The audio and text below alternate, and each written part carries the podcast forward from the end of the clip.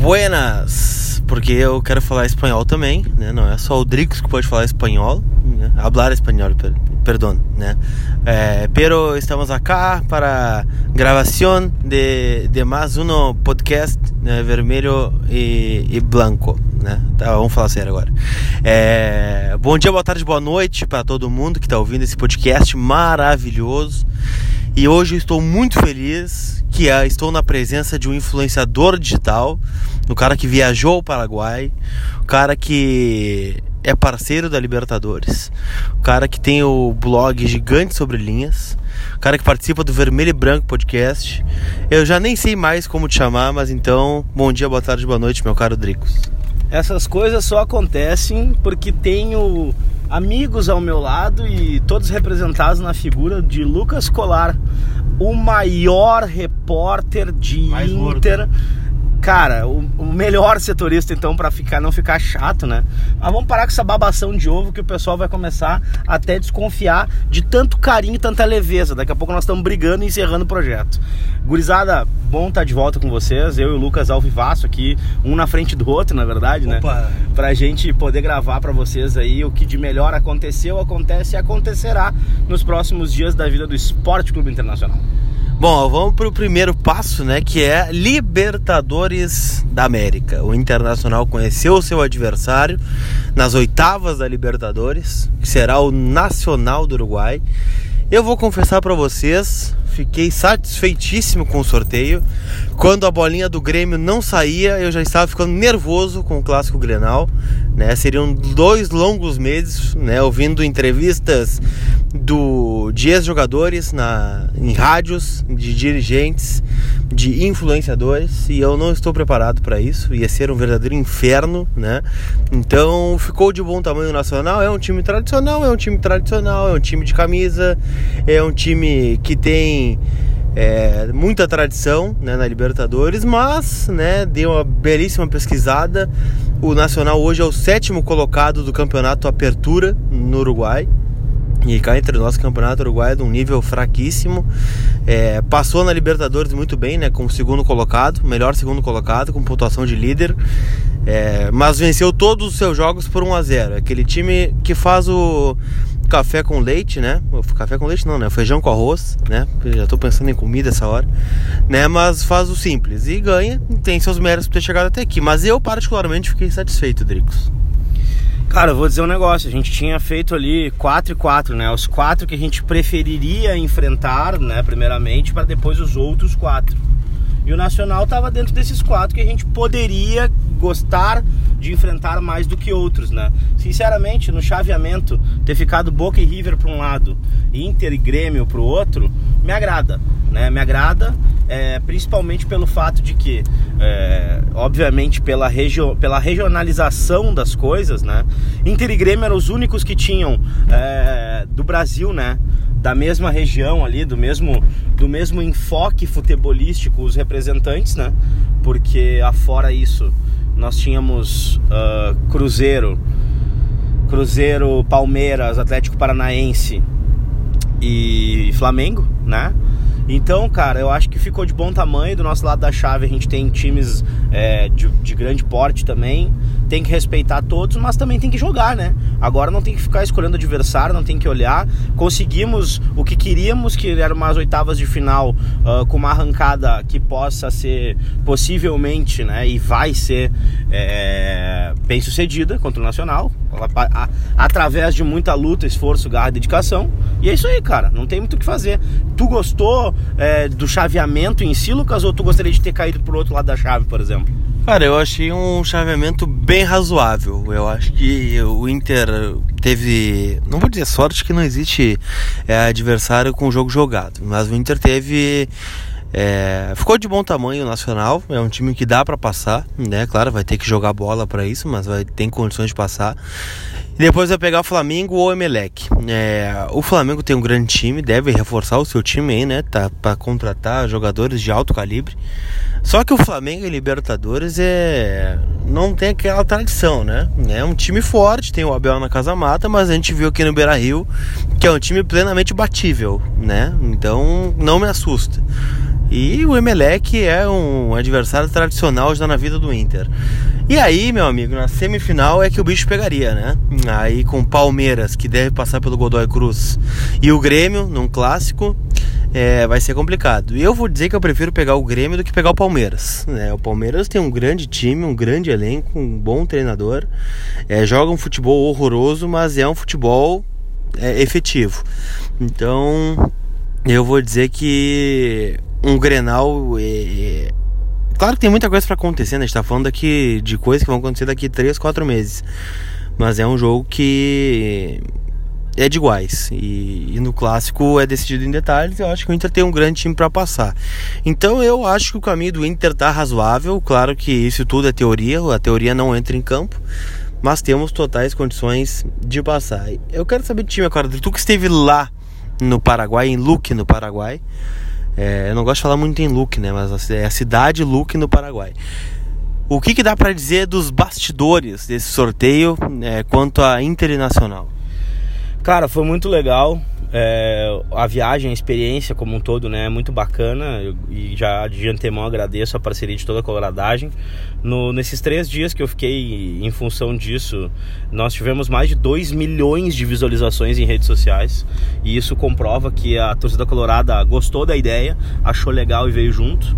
Deu para mostrar um pouquinho de bastidor é, e o quanto a Comebol e a organização do torneio, né, que é da FC Jazz, eles querem fazer uh, de um modo bem transparente transparente para as torcidas, para que elas possam conhecer os processos, para que elas possam entender as coisas e para que elas possam ver a grandiosidade que é um torneio Libertadores da América. Porque às vezes parece que um torneio Libertadores da América não mexe assim com, com tanta importância até financeira, sabe? Mas só para vocês terem uma ideia, é, os grandes patrocinadores desse torneio aí, Mastercard, Santander, a gente tem a Bridgestone, a gente tem a Nike, a gente tem a Gatorade, a gente tem a Rexona, a gente tem uma série série de empresas envolvidas nesse processo, né? Então é muito importante para esses a Amstel, é, para esses patrocinadores é de suma importância que tudo seja transparente e claro, para que o, os problemas que aconteceram ao longo dos anos, ao longo dos anos, eles diminua e para que os ruídos eles também se terminem, né?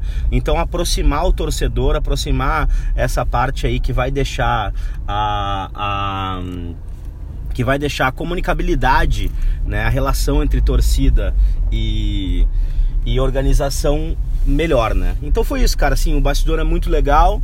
É, todo mundo respeitando muito o Inter. Foi incrível também essa parte, né? Todo mundo achando muito, muito positivo, né? O trabalho do Inter. Me chamou a atenção um dos diretores lá do, do Independiente de Santa Fé que ele falou o seguinte: Cara, vocês têm Paolo, D'Alessandro, El Diente e vocês têm vocês têm Vitor Cuesta. Ele falou, cara, o Cuesta é um baita cara, eles gostam muito do Cuesta lá até hoje e sentem saudades do gringo, viu? Tomara que o gringo também nunca sinta a saudade desse tamanho a ponto de querer voltar, porque se eles pudessem, eles estavam com o gringo aí de novo, Lucas. É, essa Libertadores tem sido marcada também, né, por reencontros. É, perguntei até pro Guerreiro em entrevista, né? na, ontem foi terça-feira, esse podcast sendo gravado na quarta-feira. É, sobre reencontros, né? O Paulo reencontrou a Alianza Lima, o D'Alessandro reencontrou o River e agora vai ser a vez do Nico Lopes, El Diente Lopes reencontrar é o Nacional do Uruguai. Então espero que a lei do ex se faça valer pela primeira vez nessa Libertadores, já que ela ainda não aconteceu. Mas enquanto tu esteve fora, meu caro Dricos, o Inter jogou pelo Campeonato Brasileiro, jogou contra o Cruzeiro, um grande time, e o Cruzeiro veio completinho e o Inter jogou muito bem, o Inter venceu 3 a 1 se recuperou na tabela, né? Tinha perdido pro Palmeiras naquele jogo que gerou debate. E agora tem o CSA pela frente. O que te pareceu, né? O de longe Inter Cruzeiro. Cara, antes de tudo, queria a, avisar vocês que eu encontrei o Rodrigo Caetano lá no Paraguai e falamos sobre o jogo do Cruzeiro. E o Rodrigo foi muito claro em dizer que, em falar sobre as oscilações, falar sobre aproveitamento, falar sobre performance e também falou sobre o jogo do Cruzeiro. Mas basicamente, isso aí tá lá no, no Twitter, tá no Facebook do Gigante Sobre Linhas, tá no meu Twitter, do, no Twitter do Gigante Sobre Linhas. É, queria dizer uma coisa para vocês sobre o jogo do Flamengo, eu fiquei putaço putaço, porque eu tava acertando o placar. O, tava 2 a 1 um, e eu tinha falado que os gols seriam de Nonato numa infiltração. Eu falei ainda no outro podcast, ah, era de Nonato numa infiltração e Paulo Guerreiro. E daí depois o Inter continuou marcando gols, óbvio que a gente sempre quer que o Inter marque mais gols, né? E ainda mais o pênalti infelizmente perdido pelo D'Alessandro, poderia ter sido 4 a 1 E a gente sai naquele jogo ali com o Cruzeiro na iminência de fazer dois gols, né? Saiu na cara dois gols, mas que bom que o resultado foi positivo, que deu tudo certo. Lucas, eu fiquei um pouco perdido, eu preciso que tu explique para todos nós aqui, até na verdade. Teve sorteio da Libertadores, daí agora teve. O pessoal uh, uh, fica sabendo, CSA já não sabe o que, que tá acontecendo, que depois vem Paysandu. Como é que tá a agenda do Inter até a parada da Copa? Que eu tô bem apavorado agora.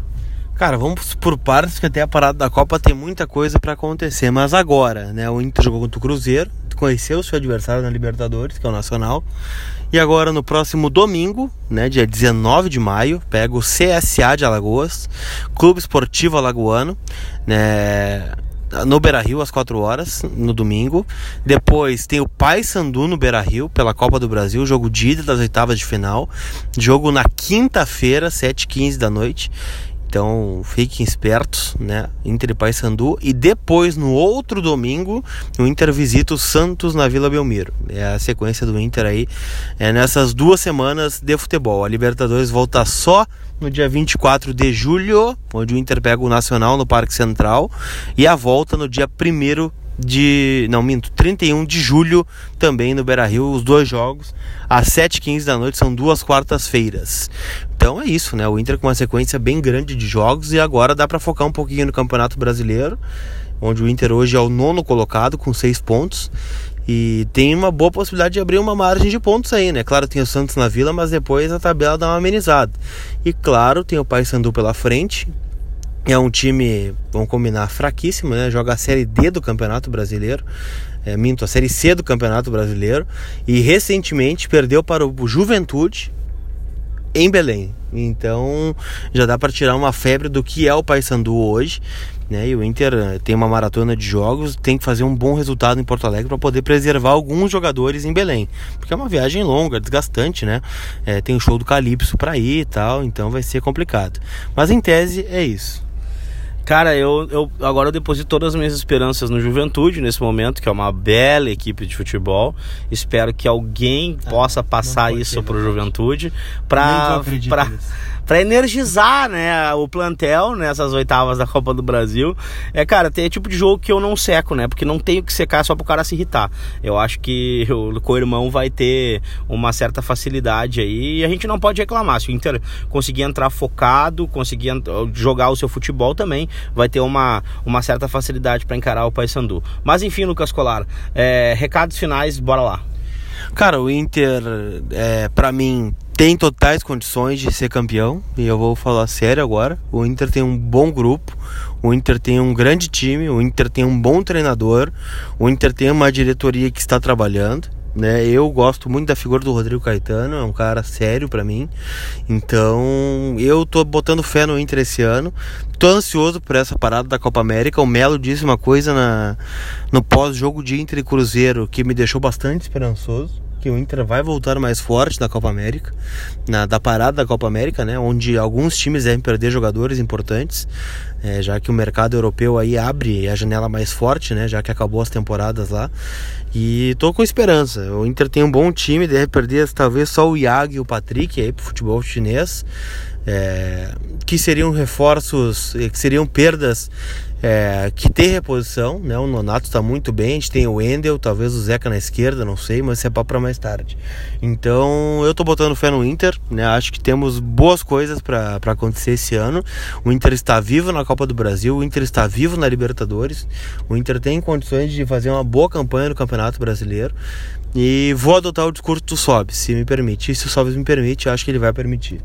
O Inter não é coitadinho. O Inter é um time grande, um time gigante, um time forte, um grupo forte que está mostrando a cada jogo que tem condições de brigar por coisas grandes. Já ganhamos do Palmeiras, do, do Flamengo, ganhamos do Cruzeiro, quase ganhamos na Argentina, foi por um detalhe que a gente não ganhou do River Plate.